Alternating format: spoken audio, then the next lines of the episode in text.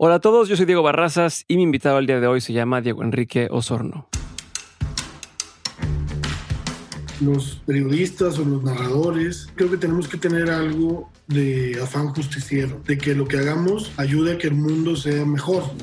En el caso del dengue, yo llevaba muchos años investigándolo y él lo sabía, por supuesto. Y finalmente, cuando yo estaba por publicar mi libro sin su testimonio, él me buscó Sí he tenido momentos de riesgo, presenciado asesinatos así a metros de mí. Voy a hacer periodismo con un toque de poesía si es posible, ¿no? Voy a tratar de usar el periodismo como el caballo de Troya de la poesía.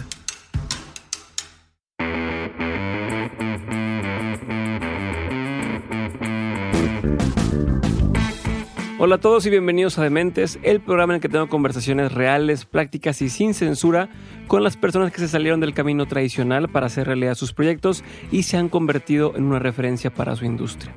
Hoy me acompaña Diego Enrique Osorno, reportero, escritor y cineasta, autor de más de una decena de libros y producciones audiovisuales. Ha recibido reconocimientos como el José Rovirosa de la UNAM, el India Catalina de Cartagena de Indias y el Ariel de la Academia Mexicana de Artes y Ciencias Cinematográficas. En 2013 le fue otorgado el Premio Nacional de Periodismo de México y en 2018 el de las Artes Literarias de la Universidad Autónoma de Nuevo León. Algunas de sus obras más conocidas son los documentales El Alcalde, 1994 para Netflix y El Vaquero del Mediodía. Y sus libros El Cártel de Sinaloa, La Guerra de los Zetas y Slim también son bastante, bastante, bastante conocidos. Si quieres saber más sobre Diego, su proceso creativo y su forma de trabajar, te invito a que te quedes y escuches este episodio de Dementes. Diego, bienvenido a un episodio de Dementes. Te agradezco mucho el tiempo. Tenía mucho tiempo queriendo hacer esto. Eh, yo le decía a, Paloma, que nos ayuda a, invitar a, a las personas que van a estar en el programa, dice, por favor, cuando tengamos a Diego, dime con mucho tiempo de anticipación para poder asegurarme de estar bien preparado. Eh, y creo que nunca voy a estar bien preparado para poder platicar contigo. Tienes demasiadas cosas que has hecho, eh, más de 10 libros, eh, series, documentales, eres columnista, este, tienes dos podcasts ya me, rendí, nunca voy a poder terminar de, ver todo lo que has hecho, eh, pero a la vez eso me motiva porque igual hay muchas cosas que puedo poder descubrir de ti mientras estamos platicando. Entonces, nuevamente, gracias. Y con lo que quiero empezar es lo siguiente. Has creado un montón de cosas que, que hoy en día son muy reconocidas. ¿no? Eh, la más obvia para algunos que están viendo aquí tal vez sea la serie de 1994 que salió hace poco en Netflix, que pudiera ser lo, que yo consideraría lo más comercial ¿no? Eh, eh, o más mainstream que, has hecho, pero tienes muchas otras cosas que tenían un montón de premios y para todos podría ser muy obvio que escogiste la carrera adecuada. O sea, hoy en día pueden decir, no, hombre, claro, pues este pelado nació para, para esto y está en su mero mole, pero supongo que no siempre lo viste así. Entonces, quisiera entender ¿En qué momento eh, te diste cuenta que esto era lo tuyo? O sea, ¿A qué edad? ¿En dónde estás cuando dijiste, va, a esto me quiero dedicar para siempre? Y lo segundo, es cuando, cuando, te diste cuenta que eras bueno para esto. Y lo segundo, quiero saber, eh, ¿cuándo tomaste la decisión consciente de perseguir esta línea editorial? Porque si bien es una línea editorial eh, que toca temas o personajes que siempre se puede percibir un cierto nivel de riesgo o de o de polémica alrededor de esos temas. Entonces me encantaría poder entender todo eso un poco más. Eh, bueno, gracias por, por, la invitación. me halaga que, que, que, enumeres entre las cosas que he hecho un par de podcasts que pues no son podcasts, uno es un programa de radio que tenía yo muy gozosamente en la UDEM cuando daba clases ahí, que lo grababa al salir de mis clases.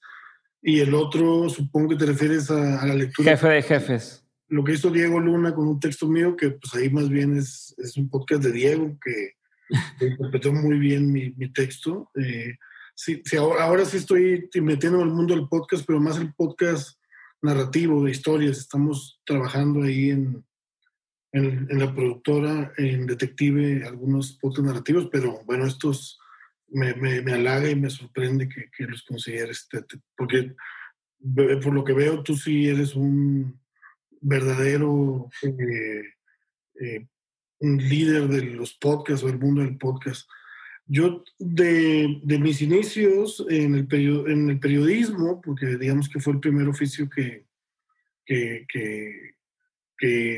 tuve formalmente y que creo que me va a acompañar, o eso espero hasta que, que tenga vida, yo, yo tendría que eh, eh, atajar diciendo que, que, en realidad yo era un lector, o sea, yo soy un lector precoz, o sea, desde muy niño me interesó la lectura, me interesó, eh, aunque en la casa donde yo vivía con mis padres no había como ese placer por la lectura, mis padres tenían pues, una enciclopedia, algunas novelas, y el periódico siempre llegaba, entonces yo me volví un lector pues muy omnívoro desde niño, que leía periódicos, enciclopedias, novelas de vaqueros, de esas que le gustan al bronco, a mí también me gustan, eh, eh, de todo, leía manuales de, de, cosas que a lo mejor no las podía instalar yo, pero me gustaba leer los manuales de una televisión, no sé, me gustaba... Lo que pudiera, la caja del cereal, lo que tuvieras a la mano. La lectura, eh, la verdad es que me, me, me abrió mucho la, la la mente, la imaginación. Y en esa ruta, eh, recuerdo perfecto en la secundaria, esta es una anécdota un poco infantil, pero que la verdad es que en retrospectiva, más o menos así se dieron las cosas para que yo me sintiera seguro con mi oficio. En la secundaria, eh, nosotros en el 94, la crisis que hubo, pues estuvimos a punto de perder la casa. Yo empecé a trabajar en un taller mecánico. Eh, saliendo de la escuela, yo me iba a un taller mecánico eh, en, por, Lindavista. Eh, y un trabajo duro, no, no, era, no era una cosa sencilla, un trabajo duro. Yo Tenías 14 años más o menos, ¿no? Tenía, sí, 13 años en el 94. Cumplí, cumplí 14 a finales del 94. Tenía 13 años y, bueno, yo creo que yo sinceramente era el peor mecánico en la historia de Monterrey, un, pésimo, pésimo mecánico. Y, eran momentos muy, pues muy tristes, ¿no? En cierto sentido, porque pues, estaba la zozobra en la casa, mi papá había perdido su trabajo, eh, yo trabajaba porque necesitábamos el dinero. ¿Tenías hermanos, hermanas? Tengo una hermana, tengo una hermana más chica que yo. Eh, entonces era como un ambiente, digo, no, tampoco así tan trágico, pero sí gris, ¿no? Por lo menos. Y en ese contexto me acuerdo perfecto que llegaron las computadoras a la secundaria donde yo estudiaba y nos cambiaron de taller. Eh, yo estudié en escuela, yo hice toda mi, educación en escuela pública y nos cambiaron, yo estaba en dibujo y me cambiaron a, computación, no sé por qué, por suerte o algo. Tampoco tenía un gran promedio, la verdad, pero me tocó computación. Y en computación, eh, el maestro eh, pide hacer un club de periodismo para empezar a usar un procesador de texto de aquella época que era el Works. ¿Tú no lo se me hace? No, sí, sí me tocó, ese sí me tocó, este, pero... el Works. Entonces, el maestro dice, vamos a hacer un club de periodismo, escriban todos, todos escribimos, y pues el, maestro lee los, los, los textos y dice, oye, tú, Diego, pues tú vas a ser el presidente, el director del periódico, porque escribes muy bien. Entonces, la verdad es que eh, estaba una chica que me gustaba mucho en ese, en ese, en ese eh, taller de computación. Es como que me dio un sentido de reconocimiento, ¿no? Eh, en un momento gris, ¿no? Y en retrospectiva, pues me queda claro, yo leía mucho los periódicos y todo, para mí era más fácil que cualquiera de los otros adolescentes escribir una nota pero, entenderse. Pero sentiste orgullo, te dio miedito, dijiste, o sea, lo estabas buscando. fue, no, fue, como una sorpresa, fue como, ah, cabrón, tengo un don. O sea, como que antes de eso, yo todavía pensaba, pues, en, ser mecánico, imagínate, o ingeniero. De hecho, estudié sistemas, soy técnico en sistemas computacionales, porque mi padre insistió en una carrera de verdad, ¿no? y pero en ese momento, o sea, yo te lo digo ahora porque lo he pensado, ¿no? Me, me he como analizado, pero en ese momento yo me sentí con una vocación y como que dije, ah, el periodismo, claro, como que... Y empecé a leer, a seguir leyendo periódicos, pero ya con la idea de que yo tenía un don.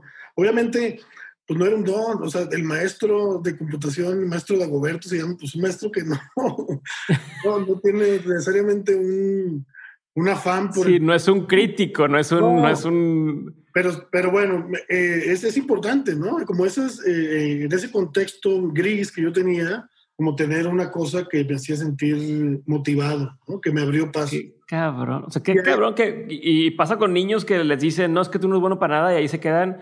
Y es nada más de que le digas, tú eres bueno para esto y te da ese hilito del cual puedes seguir jalando, ¿no? O sea, eso, es, es opciones, ¿no? Es como procurar darles opciones a, a, los jóvenes, a los adolescentes, para que ellos tomen la mejor, porque digo, bueno, no me voy a poner a hacer eh, comentarios tan políticos, pero uno ve cuál es la, realidad en nuestro país y es un problema de opciones, de que son muy limitadas las opciones que tienen casi siempre los adolescentes o los jóvenes, y entonces pues se, se, se enfrascan en, en, eso. Yo tuve ahí esta, esta coyuntura. Obviamente, pues tuve que ser terco porque también eh, en la casa les gustaba que yo leyera. O sea, era como, ah, mira, que, que sí, sí les gustaba a mis padres, por supuesto, pero no creían que de eso se podía eh, vivir, ¿no? Yo, yo empecé a escribir cuento. Gané un concurso de cuento en la universidad, eh, en la Autónoma de Nuevo León. No, el segundo lugar del concurso de cuentos de prepas después. Eh, y yo, yo me sentía escritor, no, no tan periodista, ¿eh? o sea, yo me sentía escritor, me sentía como alguien que tenía el don de escribir. Eh, y el periodismo era una opción, la, la literatura. La poesía, tú, tengo entendido que también concursaste en alguna cosa de poesía, ¿no? En la universidad. La poesía también.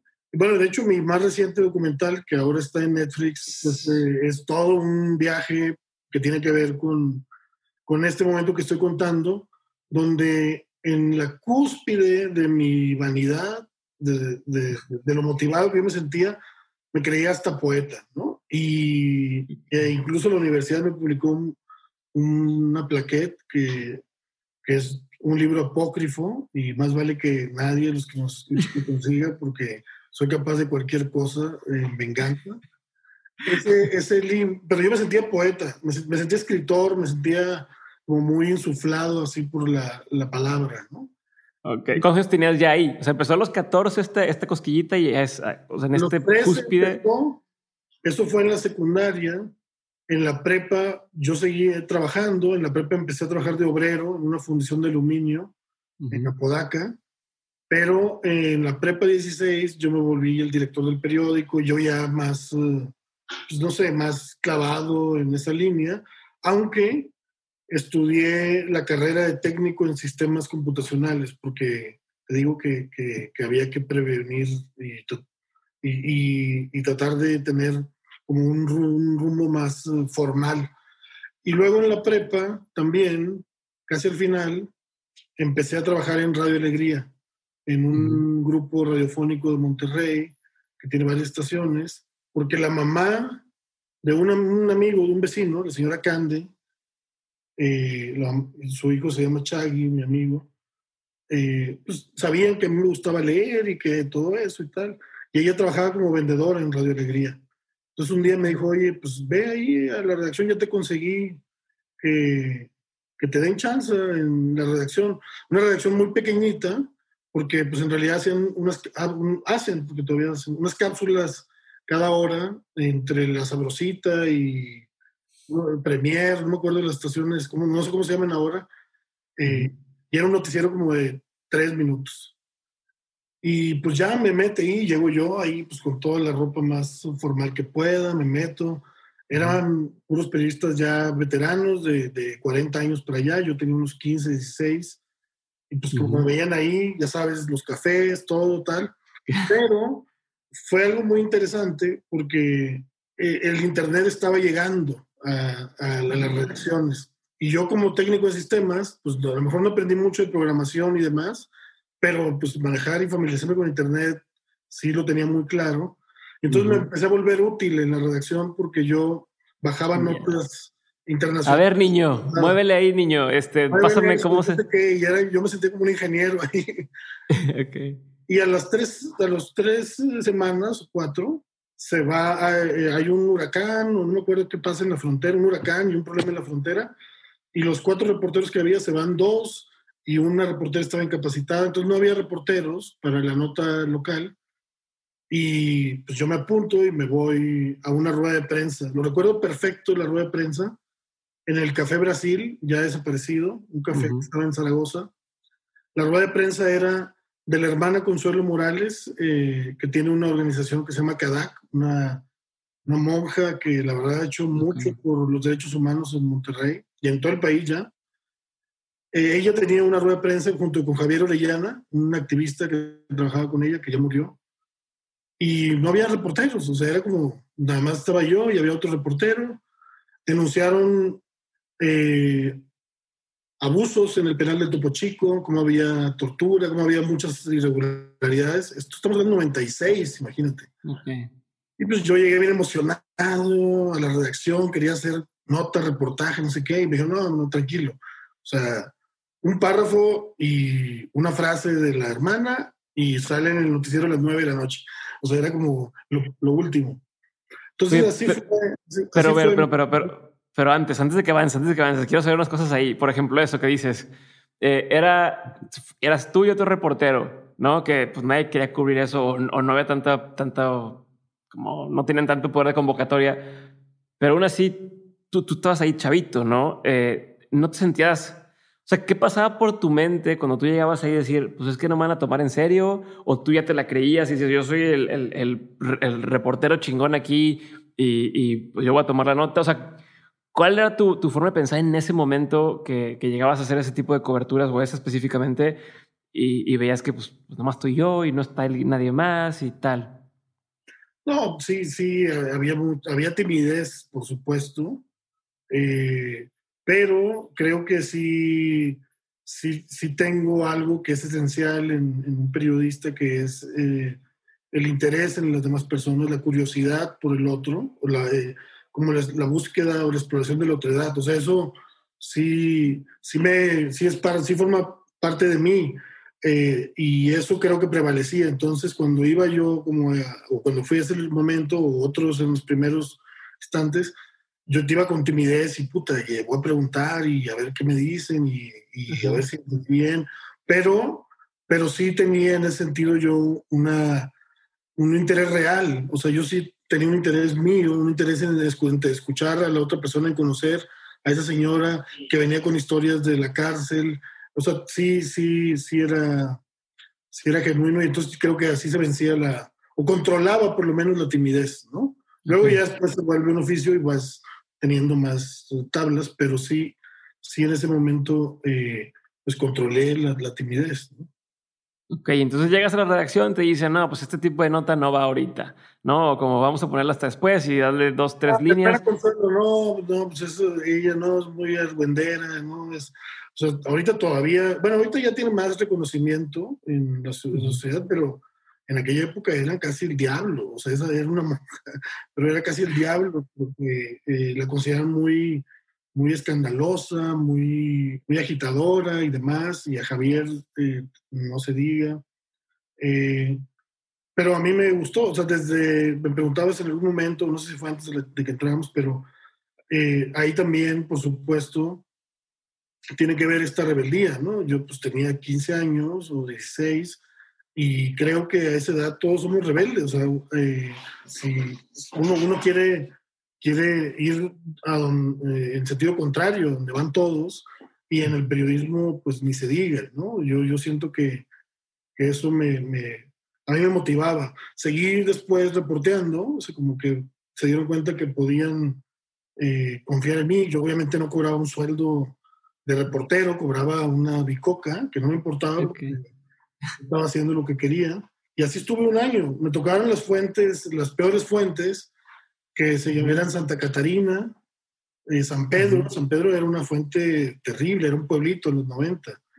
Y otra fuente era Juárez y Apodaca. O sea, eran... Te daban lo que, lo que nadie quería. Sí, era como el cascajo, tal. O a veces me dejaban, me acuerdo, un, un par de amigos reporteros, eh, eh, me llevaban ya más veteranos, me llevaban y entonces, no sé, a Monterrey.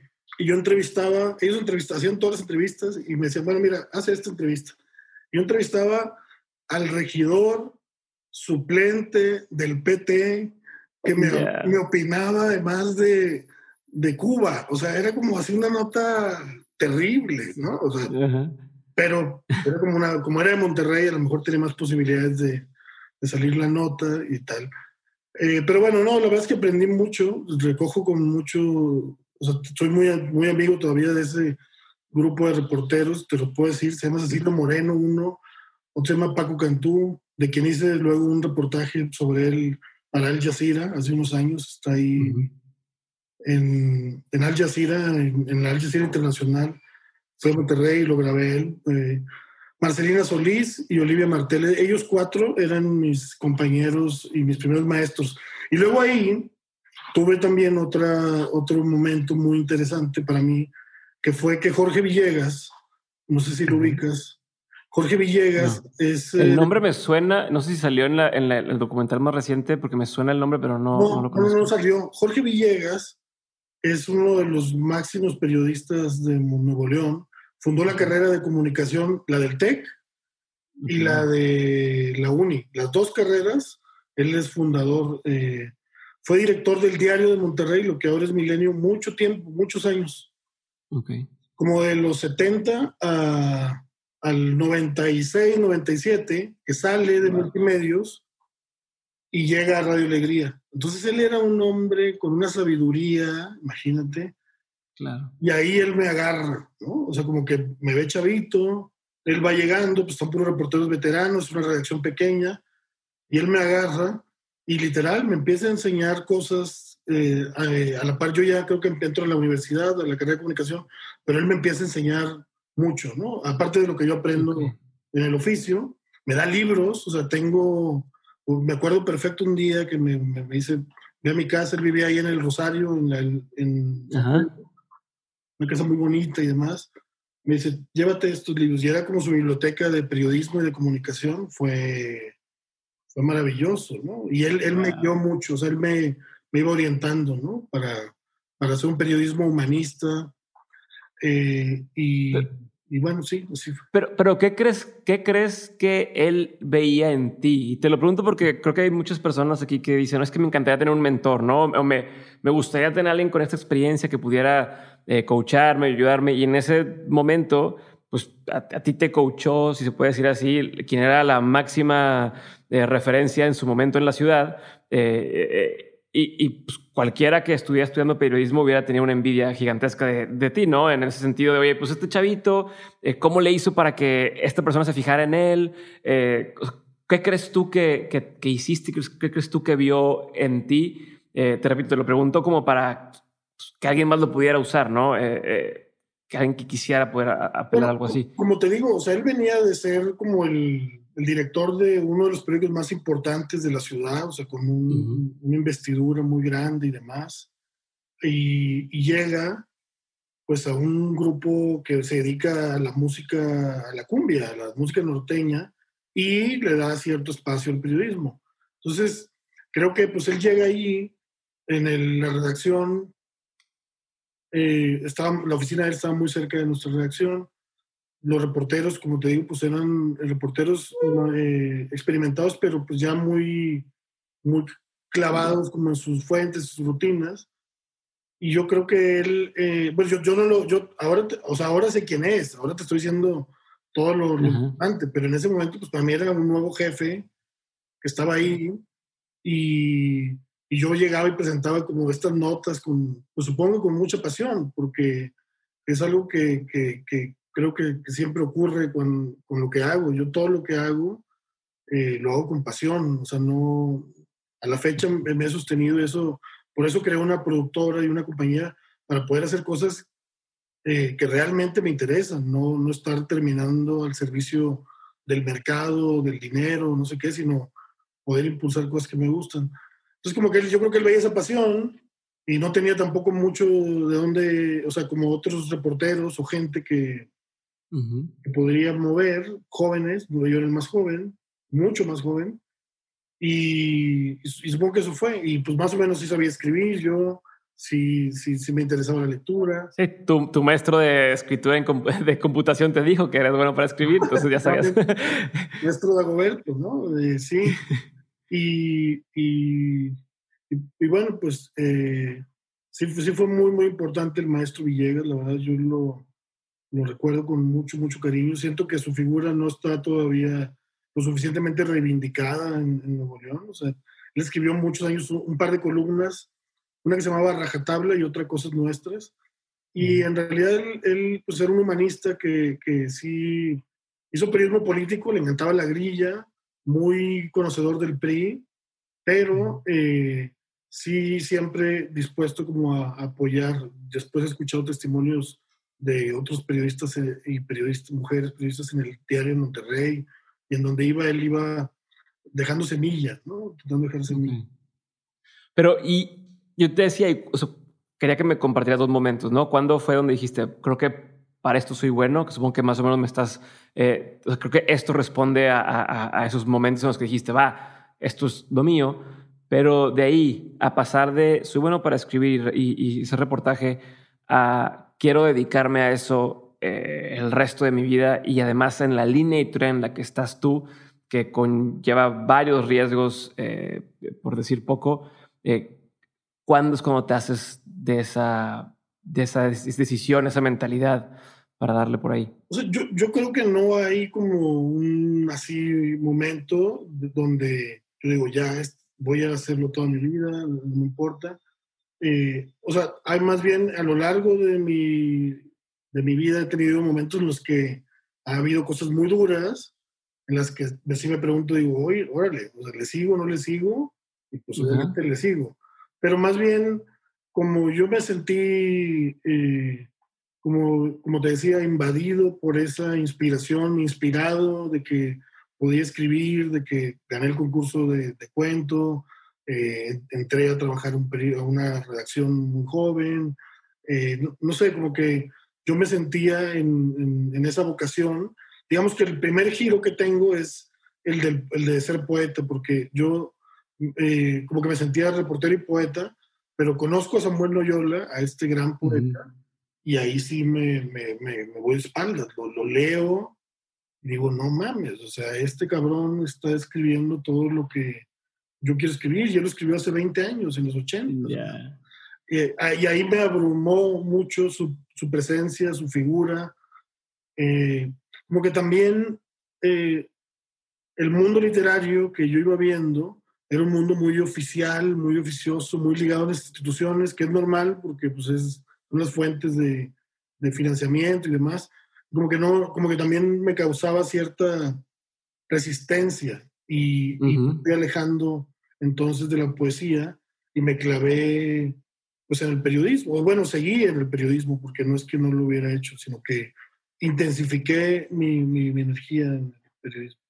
Oye, ahorita que dices eso de Samuel Noyola, de, de, de, que como, como te abrumó, ¿no? Eh, me, me, digo, me estoy adelantando cosas, pero ¿cómo le haces? No sé si te pasa. A mí me ha pasado que, eh, no sé, tengo ganas de hacer tal proyecto, ¿no? Oye, un día voy a hacer una miniserie que ojalá salga algún día en Netflix y tal, y de repente a la siguiente semana ves que ya sale algo como lo que tú quisieras estar haciendo ahí, ¿no? Como que alguien logró poner en palabras o en, o en producir lo que tú decías, te me encantaría hacer esto y, y, ya hay alguien que lo hace, ¿no? ¿Cómo le hiciste, tanto en ese caso de Samuel Noyola, o, o si te ha pasado hacia adelante, para no detenerte o para, o para así decir, ¿sabes qué? No, pues esto ya reconozco que está mucho mejor hecho de lo que yo podría hacerlo y, y dejar de hacerlo. Pero, ¿te refieres a, mi vínculo con Samuel? Ahí sí me paró. No. ¿O a qué? ¿O prefieres o sea, Sí, me, refiero a, o sea, me refiero tanto a en ese momento, como dices con, lo de Samuel, que, por ejemplo, en ese momento te paró, pero ha habido otros, otras cosas que han salido, eh, como decir, te voy a inventar, güey, eh, la serie de Narcos, güey, que salió ¿no? Eh, pues tú pudieras decir, ah, la madre, pues ya alguien hizo algo más grande o más mainstream de lo que a lo mejor yo podría hacer, sin embargo, no ha sido una cosa que te detenga a ti. En, en, otras líneas, has cubierto cosas eh, que yo me da la impresión que no te has dejado achicar o intimidar o tal. quiero entender la diferencia de por qué haya. Es como si yo te digo, ah, bueno, pues vi un podcast que está mucho más cabrón que el nuestro, pero, pero pues no voy a dejar de ser el mío o sí, ¿no? O sea, como ya, pues ya vi que esto no se puede porque ya lo hizo alguien más. En el caso de Samuel me dices que sí más o menos te pegó, porque en otras cosas ya no te ha pegado, o cómo, lo has manejado. Sabes, yo creo que eh, se debe a que Samuel irradió en mí en un momento, o sea, irradió tanto, tanto, tanto que me hizo como explorar, eh, obligarme a explorar íntimamente eh, para qué me sentía yo realmente motivado, ¿no? Eh, o sea, cuando dije, no, ya no tengo nada que hacer, obviamente, antes de llegar a esa, a esa reflexión, me fui a darle 14, yo meditar, o sea, medito mucho, me gusta mucho meditar. Eh, y dije, bueno, eh, yo quizá tengo un vínculo más cercano con la prosa que con la poesía. O sea, y creo que, que el otro factor que te decía también, como la atmósfera de la literatura, de los poetas, no me no me gustaba del todo, o sea, como que me incomodaba algo, que después entendí que era esa, ese vínculo con la institucionalidad, que no me gustaba. Como que de periodista me sentía más libre, aunque trabajaba para una empresa y demás, pero, pero yo me sentía más libre del gobierno, de instituciones, que el mundo literario con el que yo me había empezado a sumar. Y, y fue una reflexión, fue una reflexión de, de, honestidad, porque creo que pues, uno... Eh, uno tiene que ser siempre autocrítico, ¿no? Siempre tiene que estar eh, meditando eh, no solo sus deseos, sus voluntades, sino sus capacidades y sus reales eh, motivaciones, ¿no? en ese sentido creo que fue, que fue lo que pasó con Samuel. Ahora, es curioso porque ahorita que ha salido el documental que ha tenido pues, una audiencia, pues, para mí es sorprendente para ser un documental de un poeta, eh, me escribe mucha gente y me dice, pues tú eres poeta, estás ahí haciendo así, no sé qué. Y a lo mejor sí, a lo mejor como que lo que pensé finalmente fue inconsciente. ¿eh? Voy a hacer periodismo con un toque de poesía si es posible. ¿no? Voy a tratar de, de usar el periodismo como el caballo de Troya de la poesía. ¿no? Justo eso te iba a decir, porque a mí se me hizo extremadamente poética la forma en que está hecha eh, la de Samuel Noyola y cómo al final, o sea, siempre al final, al parecer, digo, durante todas las, tus, producciones, pero al final siempre termina en una nota bastante eh, poética. 1994 lo mismo. Eh, estaba viendo la de este, la de Don Alejo. o sea, todo le has metido, la forma en que lo cuentas, vértice, no, ¿cómo se llama este? Mm, eh, la, de los pedrastras, eh, los padres. Silvestre. Silvestre, silvestre. Eh, o sea, todo tu forma de, de, contar o de, Siento que, que, Silvestre no la dirigiste tú, pero igual tiene, tiene como, como este toque o está, está envuelto en algo que, pues es poesía, ¿no? Tanto visual, la elección de las tomas, el timing en que los pones, el momento de la narración, cómo va pasando de... O sea, no es plano como uno esperaría, creo, de, de, muchos trabajos periodísticos, ¿no? Este, a lo mejor malamente, pero eh, es como lo que uno espera de, ah, pues va a ser un poco aburrido, y, pero voy a poner atención y listo, y lo tuyo se convierte en algo emocionante. Eh, la de Samuel, ganas de llorar, ganas de estar bien. Igual quedé cuando terminé de ver 994, decía, puta, ¿qué hago, no? Y a mí no, yo tenía cuatro años cuando pasó todo eso, y aún así te, te, te llega mucho más allá de, de, de lo... De lo ¿cómo te puedo decir? De lo que está ahí de información, ¿no? Este, está la forma en que está envuelto. Es algo, ahorita me dices, más o menos por casualidad, pero si es por casualidad o, si pensabas, o sea, si lo haces sabiendo que no puedes dejar las cosas a un grado eh, normal, ¿no? Como tu grado de excelencia o el que ha llevado las ah, cosas, que siempre va más allá. Hay mucho rigor, obviamente. Cada final de, de los que tú cuentas, pues requirió un trabajo tremendo, ¿no? Y por ejemplo, el 94, o sea, o sea es, es, como cerrar la historia, es darle ese arco dramático que necesita la historia, eh, pero luego también jugueteos, ¿no? Si tú ves 94, por ejemplo, la última imagen... Se contradicen. Sí, pero la última, bueno, se contradicen y luego vamos a material de archivo de, de Colosio. Pero si te das cuenta, la última imagen del documental es Colosio en la Universidad Autónoma de Nuevo León, o sea, en mi escuela. O sea, es, es un guiño que también hago, ¿no? Y el y 94 empieza también con otro guiño. La primera vez que eh, sale Colosio, lo está entrevistando Gilberto Marcos, que es un periodista de Monterrey. De los 80, muy famoso, que era como así un señor que impresionaba. Entonces, todo eso, o sea, son, hay una estructura dramática, mucho trabajo, pero luego yo también ya voy dejando pequeños guiños a mi ciudad, cosas. Así empieza y acaba. Y 94, pues es, el, documental empieza, no te acuerdas, con un tatuaje, un, una, un tatuaje en el, en el corazón que tiene alguien con un verso que dice nadar sobre mi llama, el agua fría y perder el respeto le dice ver. Es como, no sabemos de quién es ese pecho ni nada. Y luego ya vienen símbolos, empieza la historia. Y el documental acaba con una representación de una llama nadando en medio del agua. Que, que, eso en términos de producción fue tremendo, fue todo un día de trabajo hacer esa toma con la que acaba el documental. O sea, es de la palabra a la imagen, que es un poco también mi historia de vida. De, de la palabra yo me fui eh, moviendo hacia la imagen. Pero, por ejemplo, este final de, de Vaquero Mediodía, tuvimos para que te des una idea, es una toma pues, muy sencilla de cierre, eh, o parece, parece muy sencilla, pero tuvimos que vaciar un estanque en, aquí en el Estado de México, en la Marquesa. Vaciamos un estanque de animales, de toda la fauna marina que había. Metimos y creamos unos tubos largos de gas, eh, conectados a unos tanques de gas LP, dos por cada orilla, larguísimos, larguísimos, hechos a la medida del estanque. Prendimos eh, los dos, eh, las dos flamas de los tubos que se conectaban, se nutrían del gas de los tanques que están en la orilla y, y maniobramos la llama en el agua con dos, cuatro personas, dos controlando cada tanque, moviéndola para que se sintiera esa llama en el agua, ¿no? Y luego empezó a llover y bueno, o sea, hay ahí todo un trabajo. Pero, ¿por qué, güey? O sea, eso es lo que voy. ¿Por qué?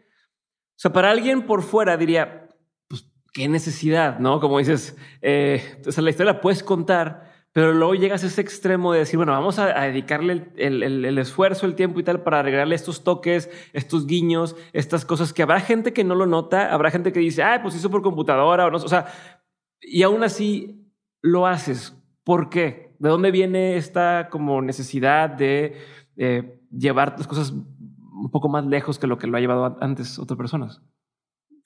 en este caso particular son dos cosas. Una es que yo tenía con este proyecto un compromiso más eh, grande en el sentido de, de, que me lo había imaginado como una película antes que texto. O sea, yo normalmente siempre pienso una historia en texto, casi siempre, y ahora pues en, en, imagen y ahora también en audio. Pero para mí era muy importante remarcar eso. Por eso el documental empieza con un texto, o sea, con un texto escrito en el pecho de una persona que no sabemos quién es, pero son palabras. Son... Y luego vemos toda la historia que, que, vemos y acabamos con el texto convertido en imagen. O sea, para mí era muy importante también. Eh, Estás contando tu propia historia hasta cierto punto en, en ese. Sí, era como decirle también eh, al espectador, bueno, respetar respetar las leyes del, del, cine documental. O sea, si, si lo puedes escribir, mejor escríbelo, pero si, si tienes que crear una gramática visual, que eso fue lo que... Esta este escena es una escena que trata de, de, decir algo de forma visual, metafóricamente, eh, pues hazlo, ¿no? Y lo otro, que eso ya no sale en el docu, es que a mí me gusta también eh, crear eh, momentos particulares, pero a esa a ese ritual llevé a Pancho Serrano, que es el discípulo del poeta, de Samuel. Llevé a Juan Robles, que es como el hermano que lo filmó. Llevé a Marcela Guerra también, que es la musa de Samuel. Y eh, eh, estuvo a punto de ir también la sobrina de Samuel, una sobrina de Samuel. O sea, para mí también era importante como en el cierre del rodaje con mi crew, como no encontrar a Samuel, pero sentir que estábamos cerrando un ciclo y lo estábamos despidiendo a él. O sea, era algo que también me interesaba con, con el grupo de gente que me ayudó en, en, la odisea esa, ¿no? O sea, eso es un poquito más esotérico tal vez, pero, pero sí me, me, interesaba también ese ritmo. incluso la vidente que pones ahí de repente y que te hace, que abre la puerta que no, pues él está vivo, pero no quiere que lo encuentren. Y luego chécate en la, ¿cómo se llama? En, en el tal libro, en tal página, este, lo que él quería. Entonces, es justo eso, como, como, como me llama mucho atención cómo van narrando la, la, historia. Pero también algo que quiero, quiero platicar contigo es cómo le has hecho, y no se me ha olvidado que no me has contestado una cosa que quiero saber, que es el tema de la línea editorial eh, y cómo has decidido mantenerte. Ah, eh, ya. O sea, sí, pero, pero, pero antes, ahorita regresamos a esa, pero, pero antes, lo digo porque luego la gente que está escuchando dice, es que no, me quedé con la duda. Ahorita regresaremos, pero em, es decir, creo que logras hacer que la gente con la que hablas se abra mucho contigo, ¿no? Eh, los ves llorando en, en, en, las, en las tomas o incluso personas que dirías, ¿cómo, cómo dijo esto? ¿no? en temas de política o en temas de narcotráfico, eh, logras hacer que la gente se abra contigo. ¿Cómo? ¿Cómo? ¿Por dónde se empieza? ¿Cómo lo logras, güey? ¿Cómo haces ese rapport con las personas? Bueno, como te decía hace rato, o sea, yo sí me considero alguien eh, al que le interesa el otro, o sea, alguien que respeta la autoridad, que no necesariamente juzga eh, o descalifica. O sea, sí trato de, entender a la otra persona. Y eso creo que, que es, es, fundamental, ¿no? Para poder eh, hacer el trabajo que a mí me interesa, que es contar historias que tienen que ver con la realidad de mi época. Eso, eso me interesa a mí. Entonces, para entender la realidad de mi época, tengo que conocer personas muy diversas, que tengan eh, motivaciones muy, muy diversas y tratar de, más que juzgarlas, entenderlas y tratar de, más que hablar yo, oírlas. Ahorita aquí, pues yo estoy hablando mucho, pero mi trabajo es básicamente oír, más que hablar.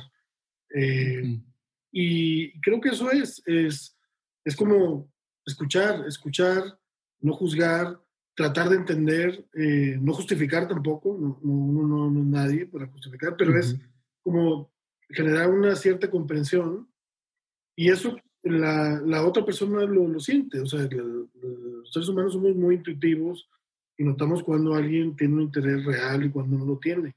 Eh, ahora, tú, o sea, tú, tú, me puedes enumerar las cosas, o sea, mi libro de Carlos Slim, o donde hablo muchas horas, o la entrevista con el Z y demás, pero también ha habido otros momentos en los, en los que yo no, no tuve la, quizá la curiosidad suficientemente eh, activa como para sostener eh, un, un, diálogo que me permitiera comprender a alguien. O sea, tú conoces pues, los trabajos que sí han llegado a un puerto, hay un chingo pues que se quedaron también en el camino, ¿no? Porque no, no se generó esa, esa, esa empatía quizá.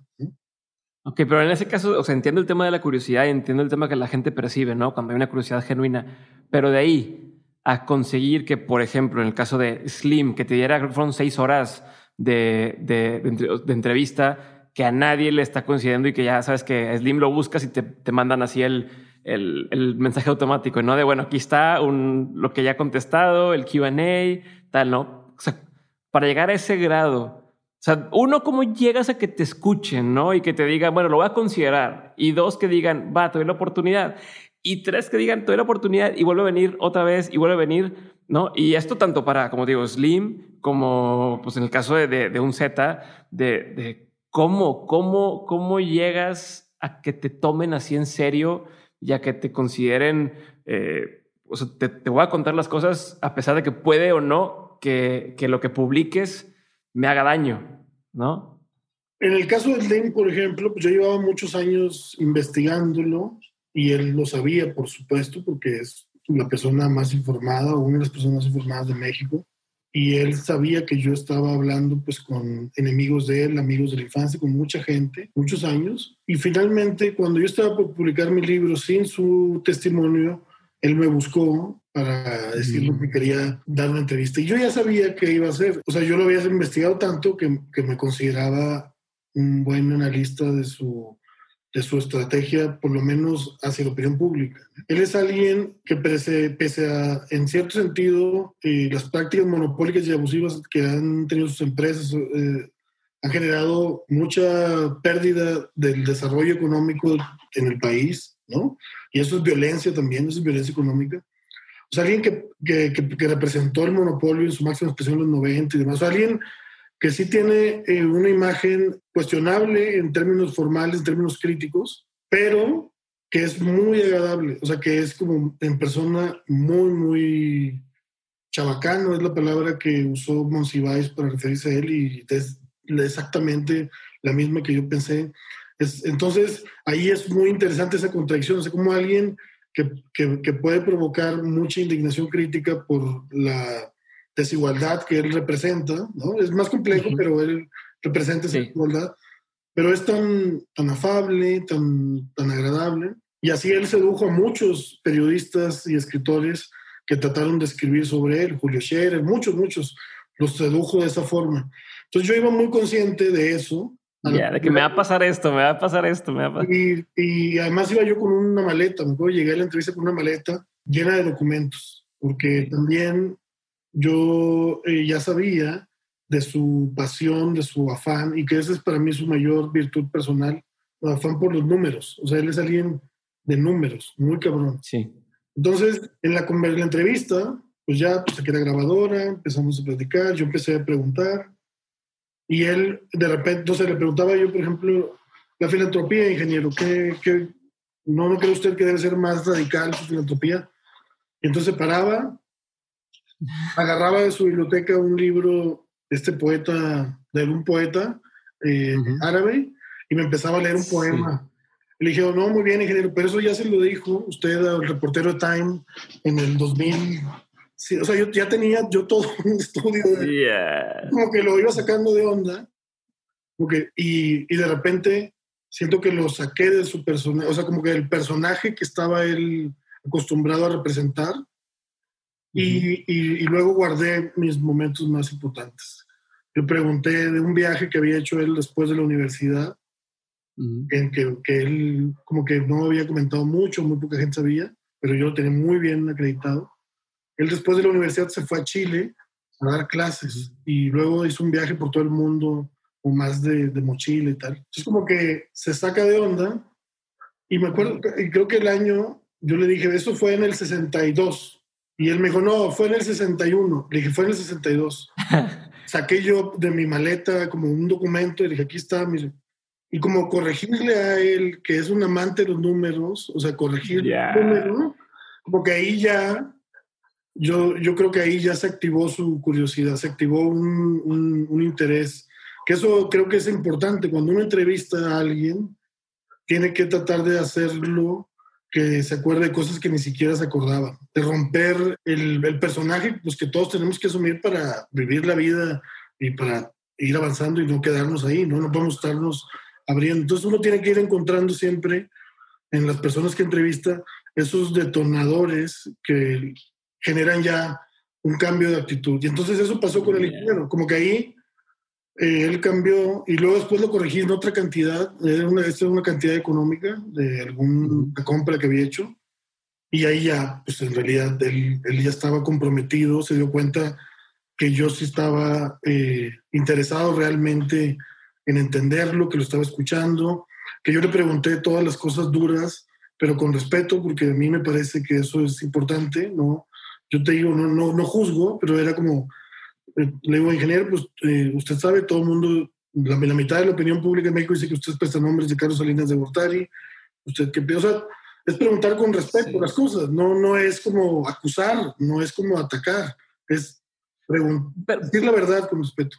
Pero, pero eso, o sea, ¿cómo? O sea, pues, ¿Estás seguro que, que, en cualquiera de esas, incluso en la que dices que lo corregiste, podría agarrarlo del lado equivocado y decir, ah, pues si sabes tanto, pues mejor, te, o sea, ¿no? Como, como, ¿cómo mides? ¿Cómo vas midiendo qué tan...? Creo que uno va sintiendo el momento y la verdad es que es, es un asunto de, de, de, respeto. La otra persona se da cuenta, o sea, yo por ejemplo ahorita me doy cuenta que tú sí tienes un interés real en escucharme, ¿no? Y entonces... Sí yo me motivo y yo te cuento más cosas y demás. O sea, es, y, y, y, pocas personas creo tienen la, la capacidad que tiene Lim de, de, leer a la gente. La verdad es que fue muy, muy difícil. Fueron tres entrevistas de varias, de seis horas cada una. O sea, no fue una de seis. Pero... Ah, ok. Así sé que eran varias, pero pensé que en total habían sido seis.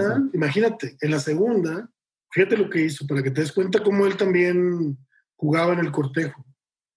En la segunda, yo llego y otra vez en la misma, yo me había puesto a analizar su biblioteca y había sacado como títulos de él y tal, y como que lo analicé a partir de los libros. Me di cuenta que sí leía, o sea, que estaba subrayado la mayoría de los libros. Además, es curioso porque él subrayaba puros números.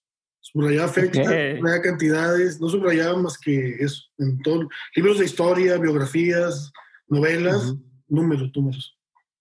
Y entonces llego a la segunda y me siento ahí, no sé qué. Se sienta él, me dice, veo, me, a la punta de la biblioteca y veo un morral, me dice, ¿ves ese morral que está ahí? Yo lo veo, ah, pues sí, sí. ¿Qué crees que hay ahí? Y lo veo, era como un morral guerrillero. Le dije, pues una pistola, ¿o qué, qué hay ahí? Me dice, no, a ver. Y un asistente le trae el morral, lo abre y salen los diarios del Che Guevara, eh, antes de que lo mataran en Bolivia.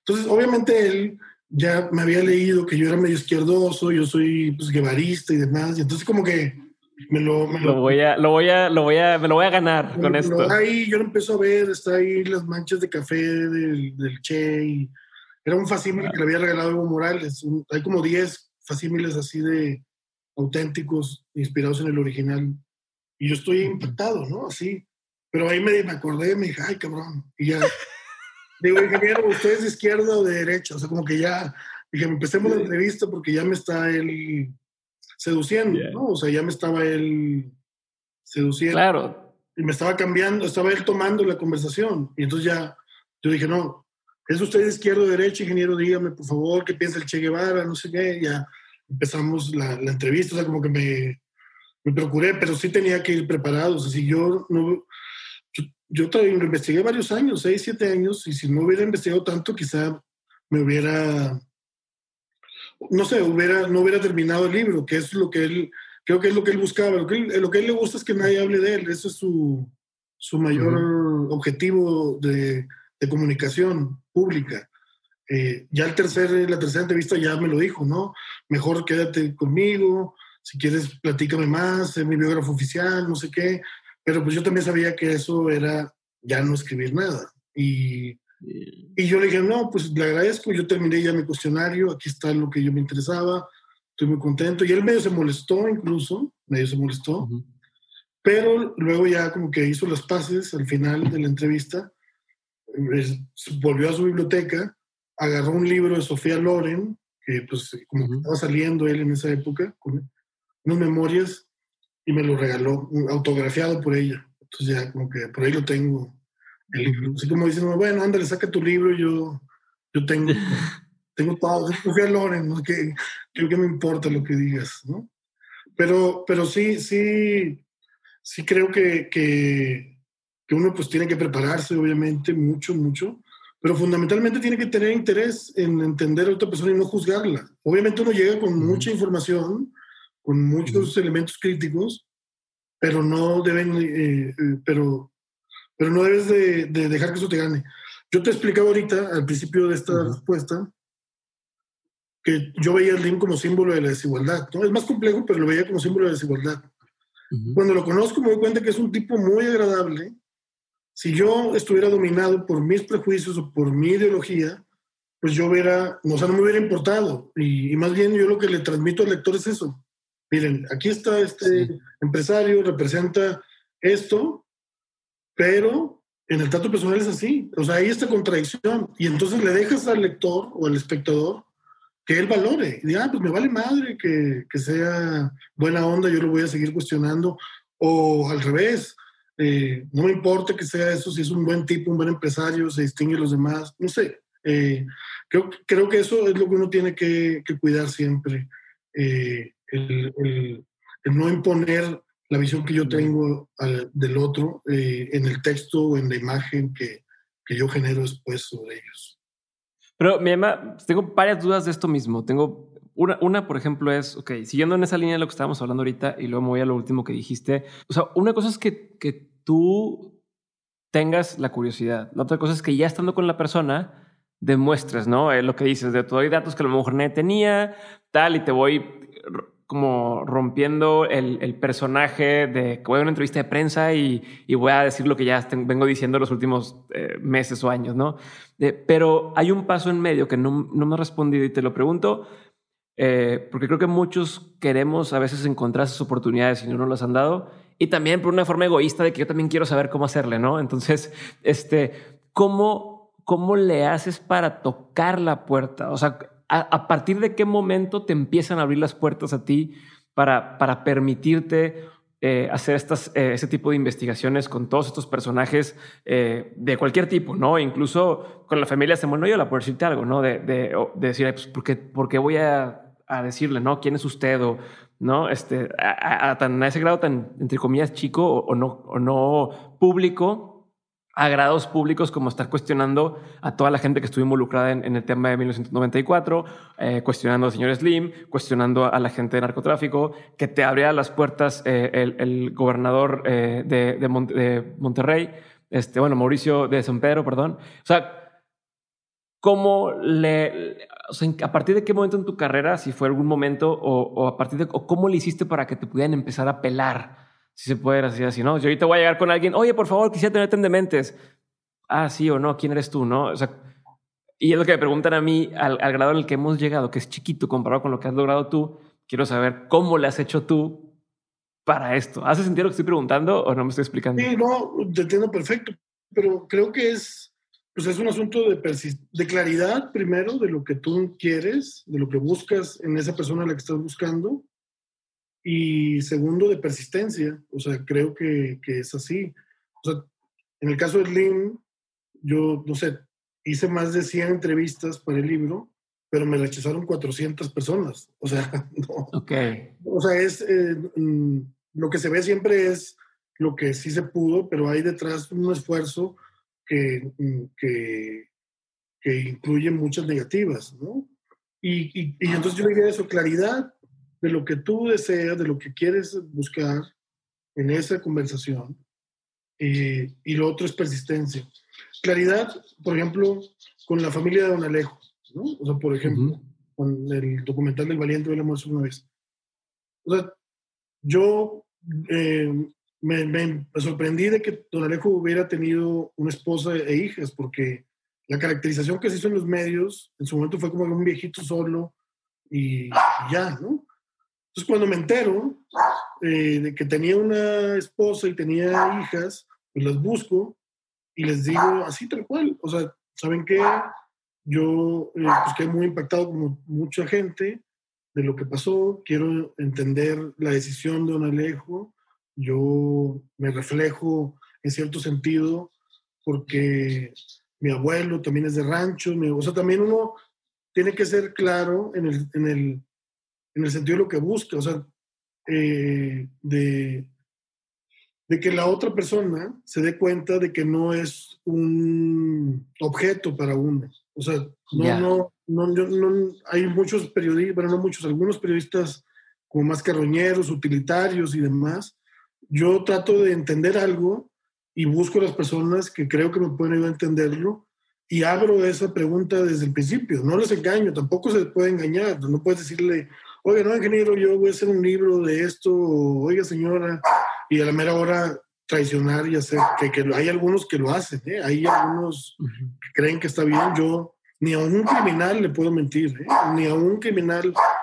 Sí, o sea, creo que entonces, la, respondiendo a tu pregunta, es una cuestión de claridad, de decir lo que andas buscando y obviamente el tipo de trabajo que, al que yo me refiero eh, pues son trabajos de largo aliento, trabajos comprometidos, trabajos donde hay una conexión personal.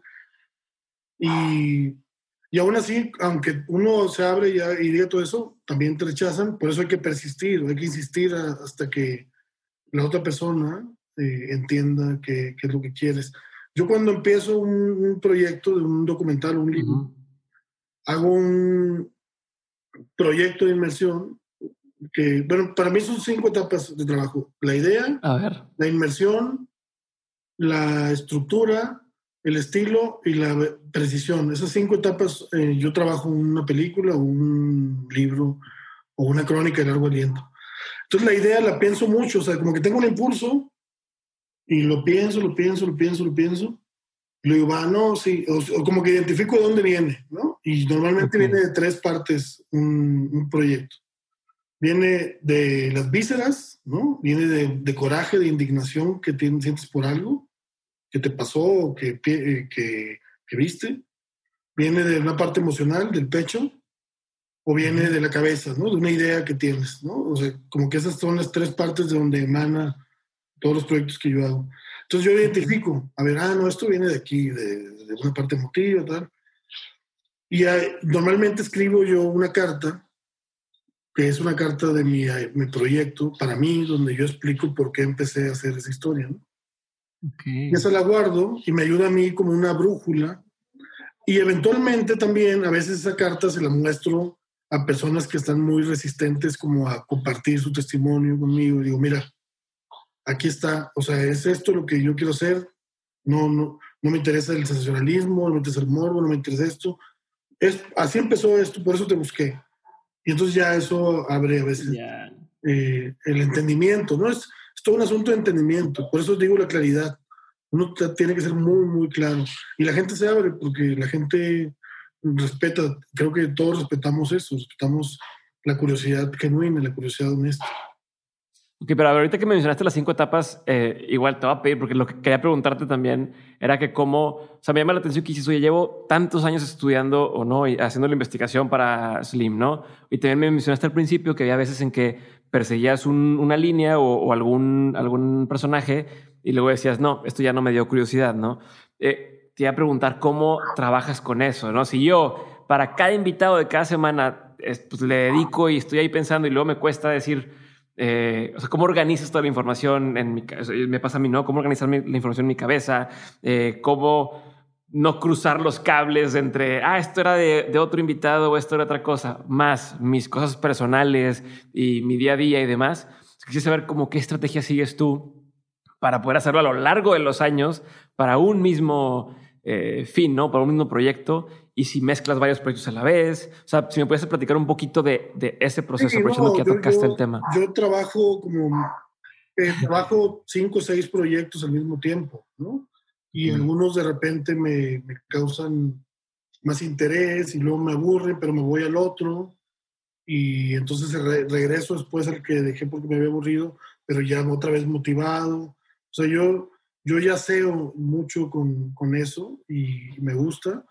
Eh, obviamente soy riguroso, o sea, tengo como, tengo, tengo sí una disciplina todos los días, eh, trabajar en las mañanas, sentarme por unos cuatro o cinco horas eh, y, a veces me quedo todo el día, pero mínimo cuatro o cinco horas enfocado a algunos de los proyectos o varios proyectos. Pero sí me gusta también dejarlos eh, ir y luego regresar con ellos, porque siento que, que, se nutre, no sé. O sea, por ejemplo, estaba trabajando el documental de, de, Samuel, que es un poeta, y estaba trabajando también el documental de 94. En algún momento tenía los dos. Y uno es como muy del poder y no sé qué, y el otro es la poesía. Entonces de repente me ayudaba como dejar 94 y me iba a la poesía y me sentí otra vez en la bohemia, no sé qué, pero luego ya me cansaba y regresaba al poder y otra vez con una curiosidad, o sea, como que uno, uno tiene que estar inspirado siempre, yo trato eso, no, no hacer algo que no, que no, no tenga eh, energía. Yo doy pocos talleres, pero cuando doy talleres o clases les digo siempre a mis alumnos, que están escribiendo, les digo, les digo un consejo entre otros, pero uno muy que tiene que ver con esto es, si tú estás aburrido, si te aburriste cuando escribiste ese párrafo, esa línea, bórralo, porque el lector se va a aburrir el doble. Si tú te aburres, o sea, uno tiene que impregnar una energía en cada eh, cosa que, que, que, hace, porque esa energía se siente, o, no, o sea, la, siente el espectador, la siente el lector. Puede ser que no te guste, puedes decir, no, pues eso no me interesa, no me gusta, pero, pero sí es muy fácil de identificar lo que está hecho sin, sin amor, sin pasión. Entonces, eh, creo que este método de cuatro o cinco cosas a la vez me ayuda a evitar esos momentos donde haces maquila, que yo espero no hacer nunca. Eh, hubo un momento en el que sí quise como que, sí dije, no, pues ya voy a un proyecto a la vez, no sé qué. Eh, a mi agente le dije ya nada más un proyecto a la vez, que no aceptar más, a mi equipo también, pero no, no, no, no pude, o sea, me di cuenta que de forma orgánica yo tengo esa curiosidad dispersa y entonces respeté eso y encontré un método que se adecuara a mi necesidad, ¿no? Me adaptar yo a un método ya preexistente. Ya. Oye, y voy a cambiar un poco de tema, pero tenía mucha curiosidad porque te escuché, creo que fue, creo que fue cuando estaba, cuando leí el de Slim, eh, no sé si fue, si tú lo decías o lo decía en la presentación, eh, que hablaban de que tú, tú dices el poder no se juzga, sino el poder se reconoce. ¿no? O sea, el poder, el poder ahí está. Y quiero tratar de entender tu postura, eh, o sea, o, un poquito profundizar un poco más en, cómo entiendes el poder, pero también entender el darle espacio a personajes que podrían ser eh, polémicos o no deseados en la cultura, ¿no? Entonces quiero entender cuál es, o sea, si, si es si como responsabilidad está bien darle esos espacios o si no está bien, si decir, oye, voy a escribir un libro sobre tal personaje eh, o voy a escribir una columna sobre tal personaje, es darle importancia o darle un espacio que no se merece eh, o, no existe tal cosa, ¿no?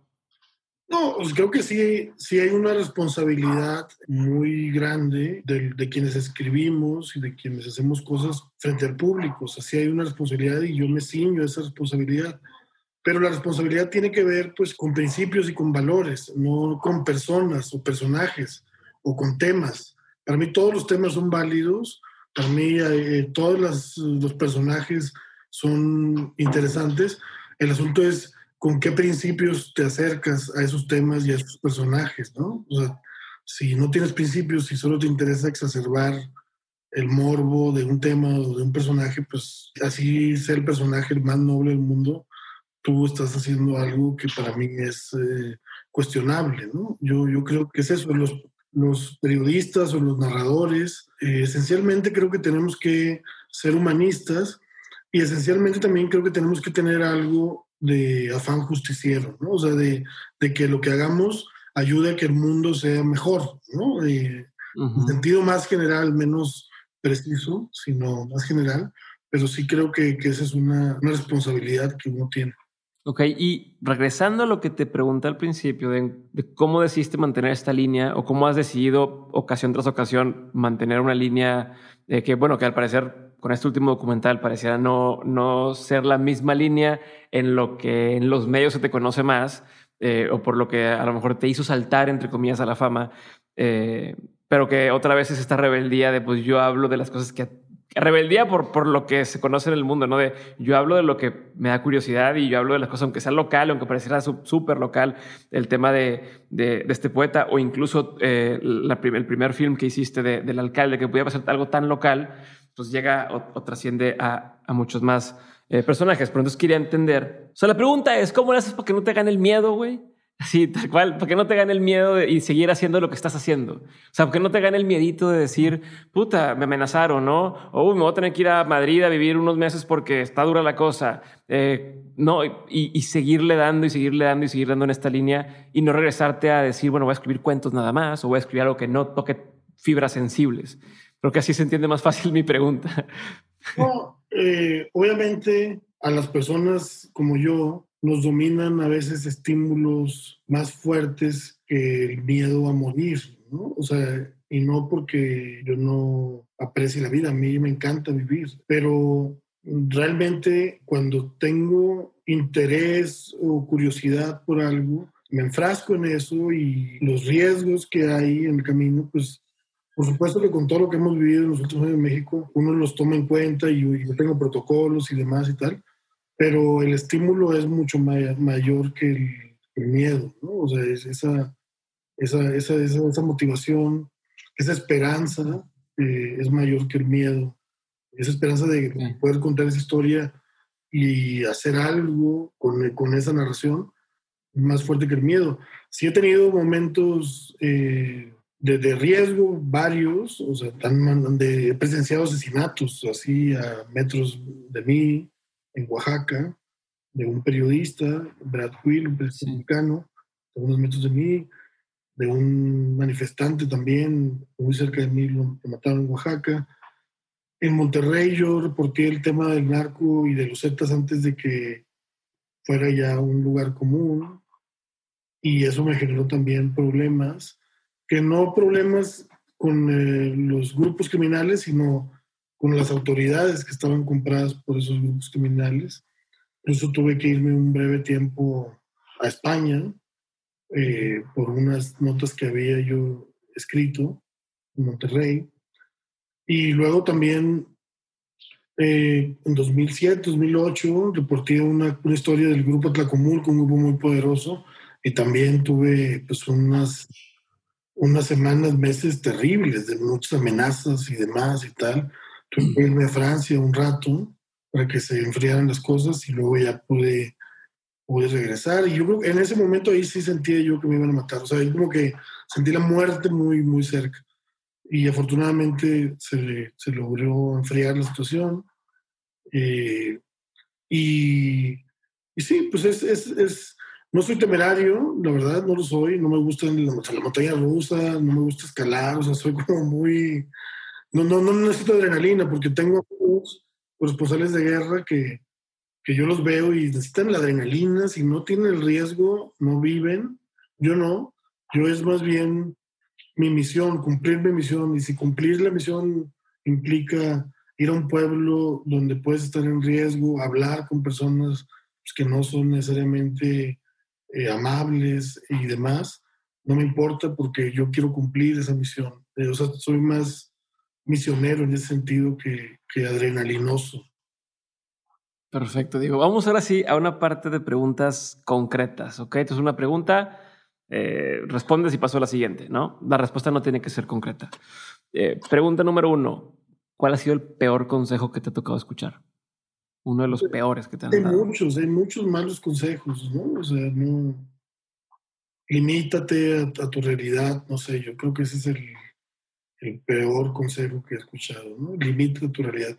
Me acuerdo mucho que el maestro Villegas, regresando al, en algún momento me dio, un consejo, me dijo, no te limites, que te limiten los demás.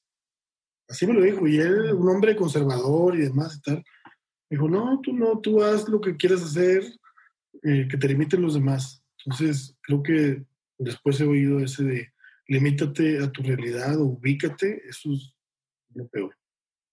No, te iba a preguntar, tal vez es este, te iba a decir, ¿cuál ha sido el mejor consejo que te han dado? O uno de los mejores.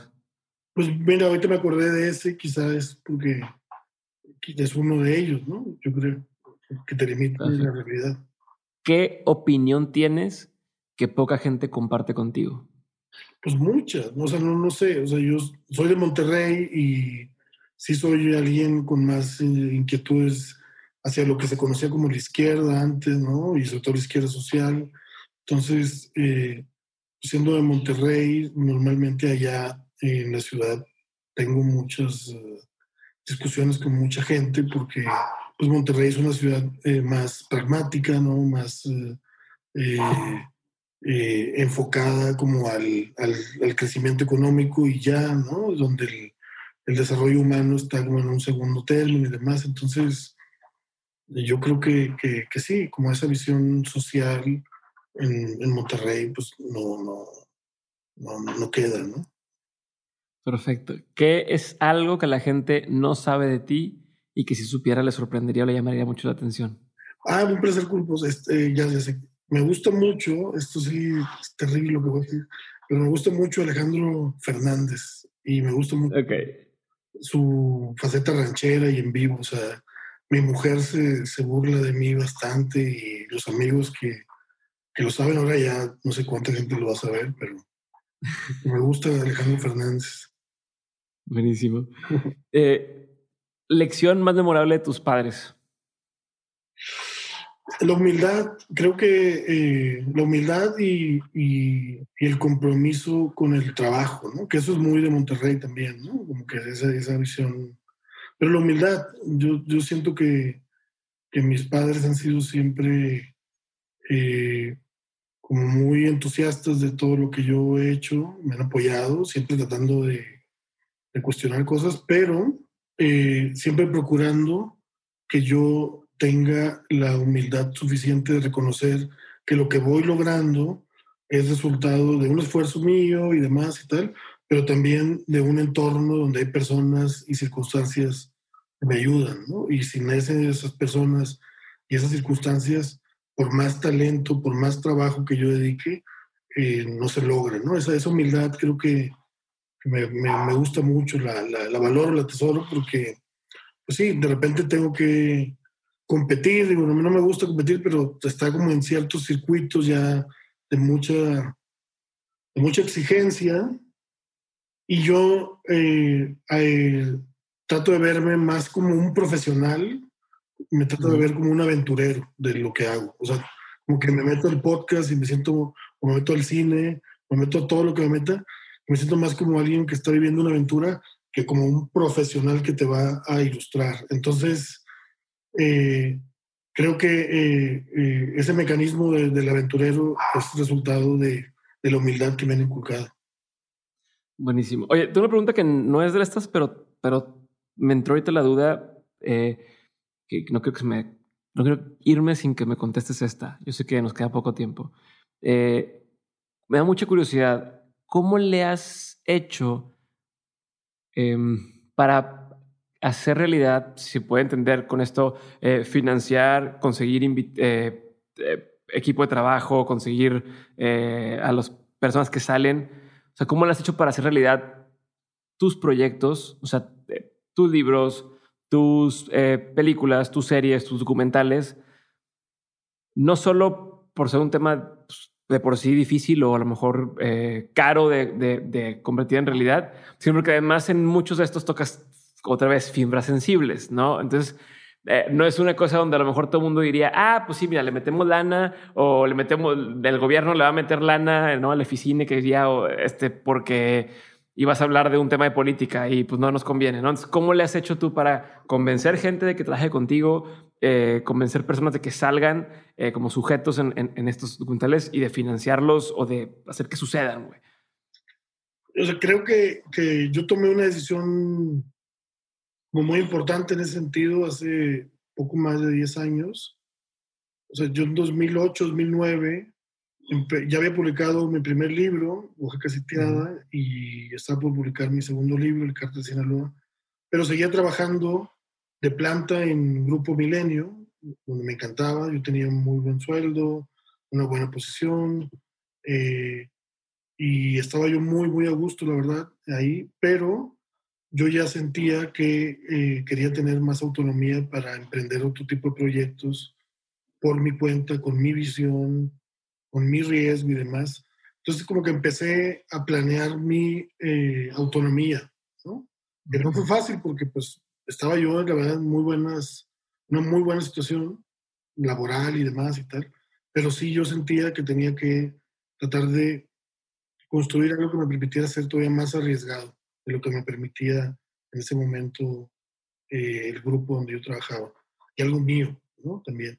Entonces así lo fui planeando, me acuerdo perfecto, o sea, planeando en el sentido esto de conseguir contactos para cuando yo fuera ya independiente, dónde iba a escribir, ahorros para los primeros meses, usar el Infonavit que yo había acumulado mucho tiempo en Milenio, o sea, fue como toda una planeación ¿Y que duró cuánto tiempo esa planeación? Como dos años, más o menos. Dos años. Incluso ya tuve que acelerarla, me, me aguantaron el milenio al crédito de, de Infonavit. Dije, ya me voy, pero aguántenme la, baja unos meses para que pueda yo usar el crédito y usar muy bien y todo. Y entonces ahora sí, me lancé. Y el primer año fue tremendo, porque pues, no me alcanzaban los ingresos. O sea, sí fue como muy duro yo había fundado ya, o estaba por fundar Bengala, que es la productora que, que, fundé con Gabriel Nuncio y con Andrés Clarión. Eh, fundamos Bengala y, y, pues fue un año duro, o sea, duro de que apenas se alcanzaban los ingresos y, y apenas de aquí, no sé qué y tal. Pero empecé a hacer cosas que me gustaban, empecé a dejar como trabajos que se volvían interesantes para alguien más y demás. Y y finalmente logramos estructurar ahí eh, como una pequeña empresa con un equipo y de ahí me apoyé bastante, la verdad, eh, más mi carrera independiente, escribiendo, saqué el libro de Lim y otros. Pero, pero creo que sí fue una, una cosa de aventarme o no aventarme. O sea, sí, sí, sí, si no me hubiera aventado, quizá pues estaría bien, no sé, en algún sentado con un escritorio ahí en el periódico, a lo mejor pero no tendría la, la posibilidad que he tenido de diversificarme, de explorar muchos mundos, de hacer trabajos como muy, muy diversos, con tanta libertad, con mi punto de vista, ¿no? O sea, con mi, mi punto de vista, mi... Y, y bueno, eh, así fue, yo creo, más o menos. Perfecto, perfecto. Eso tenía mucha curiosidad. Regreso a las preguntas, me quedan pocas. ¿Qué te da mucha curiosidad hoy en día? Fíjate que estoy... Yo, yo entré al cine documental para cuidar mis historias que yo escribía y luego ya me enamoré del, del cine documental y ahora he hecho muchos documentales y pienso en eso. Estoy haciendo podcast, como te he dicho varias veces ahorita en la conversación, pero llevo todo este año con una idea, una cosa que pasa por mi cabeza, eh, que viene de aquí, de la, de, de la emoción, y, y, que no, no, no la puedo escribir, no la puedo filmar como documental, ni la puedo hacer un podcast, sino que tengo que inventar, o sea, tengo que, es como, es casi como un sueño basado en algo real.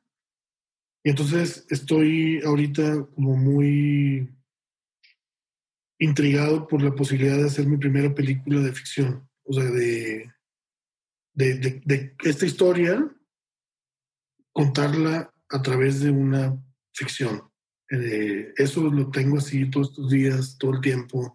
Como que quiero, quiero encontrar la forma de no hacerla, eh, pero se me hace que sí la voy a tener que hacer. Y la voy a dirigir yo. Yo he escrito guiones de ficción, de series de ficción, de películas y demás, pero esta siento que yo, además de escribirla, la tengo que dirigir. Eh, estoy en eso.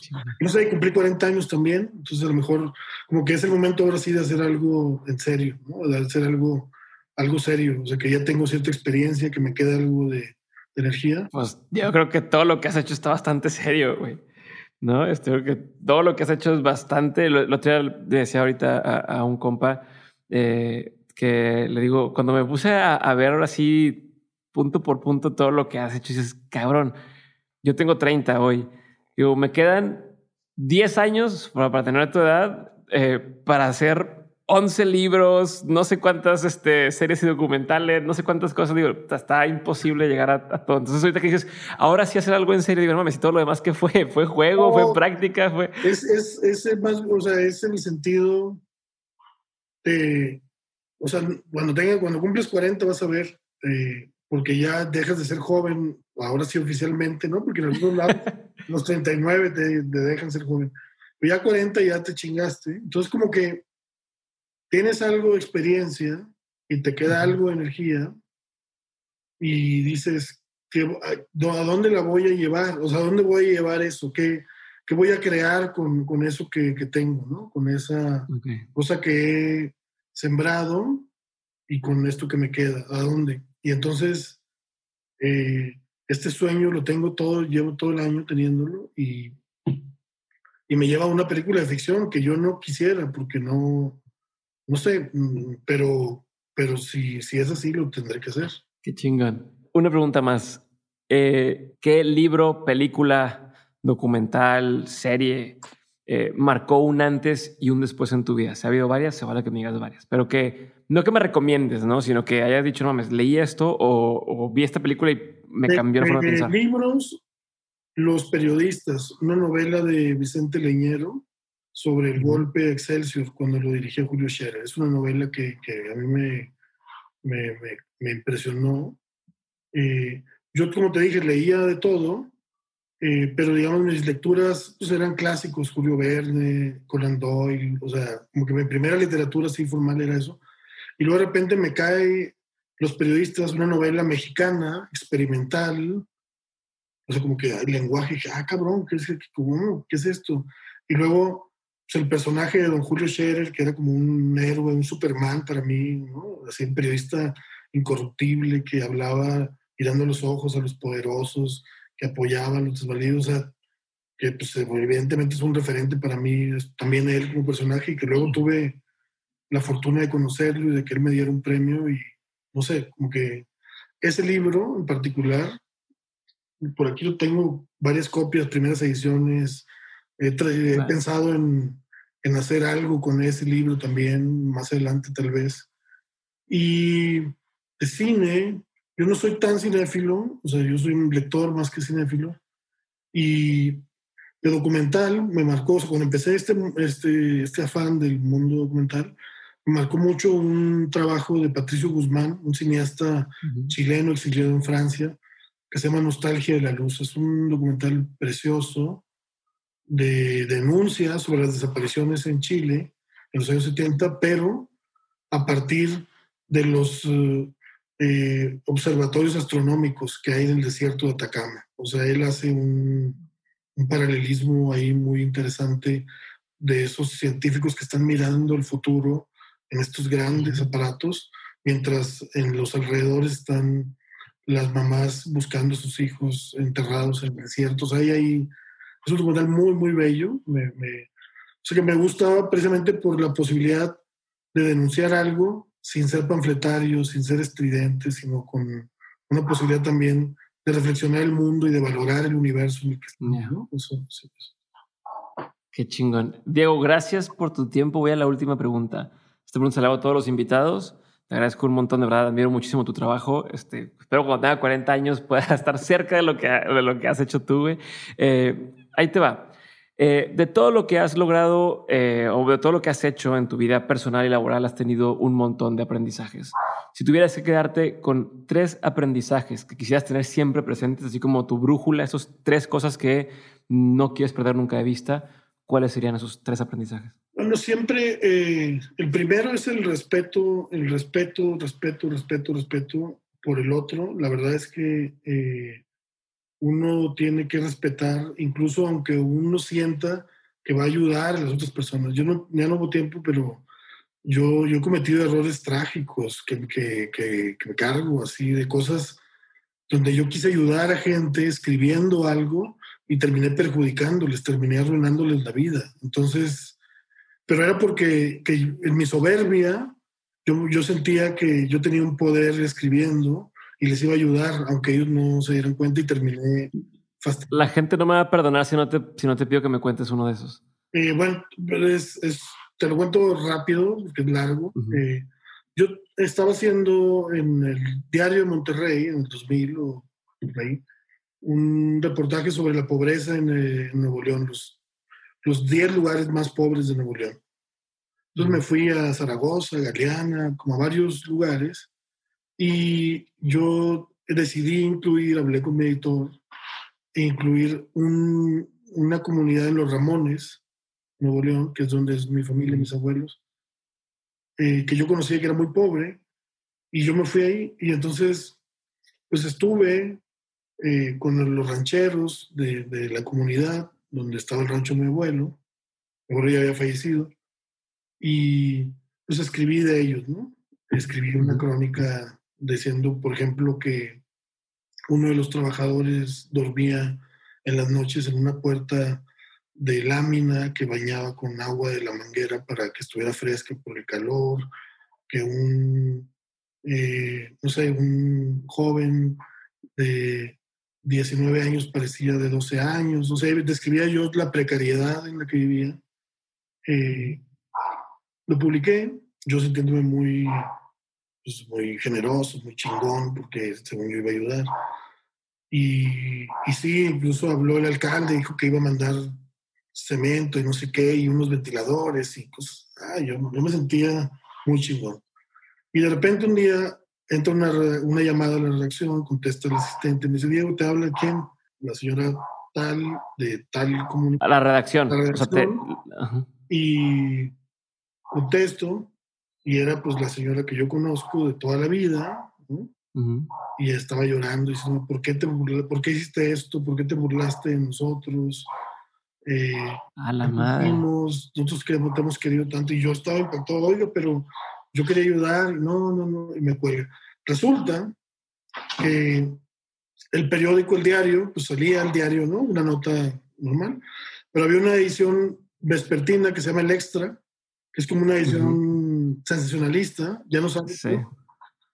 Y entonces mi misma nota la habían convertido, la habían publicado en el periódico El Extra con una cabeza más uh, escandalosa, así como pobres duermen en, en puertas y yeah. no sé qué. Y en la tienda Liconza, a la que bajaban ellos a comprar sus cosas, un pendejo de los despachadores había visto la nota y las fotos y la puso ahí en la tienda para que todos vieran y burlarse de, los, de las personas que yo había escrito, ¿no? Entonces yo me sentí terrible. O sea, eso fue hace 20 años. Y todavía me acuerdo, casi todos los días me acuerdo de ese error que cometí. Y he cometido otros dos o tres. Entonces, por el estilo. Entonces, es muy delicado eh, trabajar con la vida de las otras personas. Entonces, creo que uno tiene que ser muy riguroso, tiene que ser muy respetuoso, no, no terminar abstrayéndose y creer que todo es nada más lo que pasa por mi entraña, mi pecho y mi cabeza, sino que tiene que ver que va a cambiar algo y también puede ser que cambie para mal las cosas. Entonces, es, eso creo que es un aprendizaje fundamental. Perfecto. Entonces, uno, respeto. Faltan dos.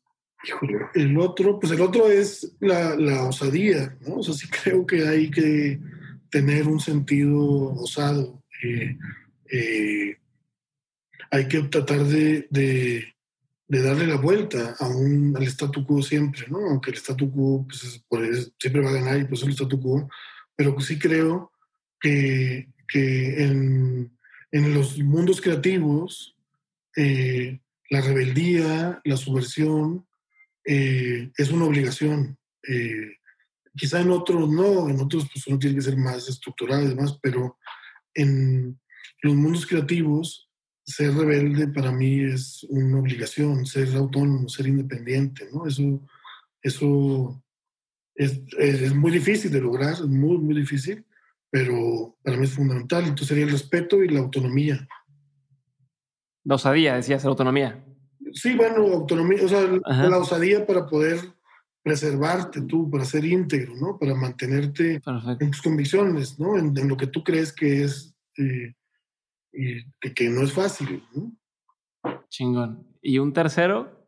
¿Y cómo se llama el programa de mentes? ¿no? Yo creo que hay algo también de, locura, de, de, delirio, ¿no? De, inexplicable. O sea, creo que, que sí también hay que tener eh, la capacidad para aceptar que hay cosas que no entendemos, que no sabemos todavía. O sea, creo que eso, eso también ayuda a, que te puedas mover eh, en, en estas tierras, en estos pues, eh, ambientes, eh, esa conciencia de que no lo sabes todo, de que hay algo que, que, es, que está oculto y que tal vez lo vas a vivir o tal vez no, no sé.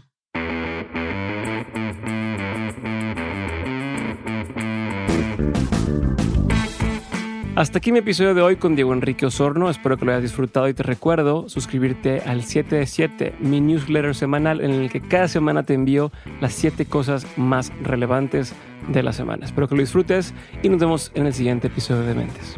Bye.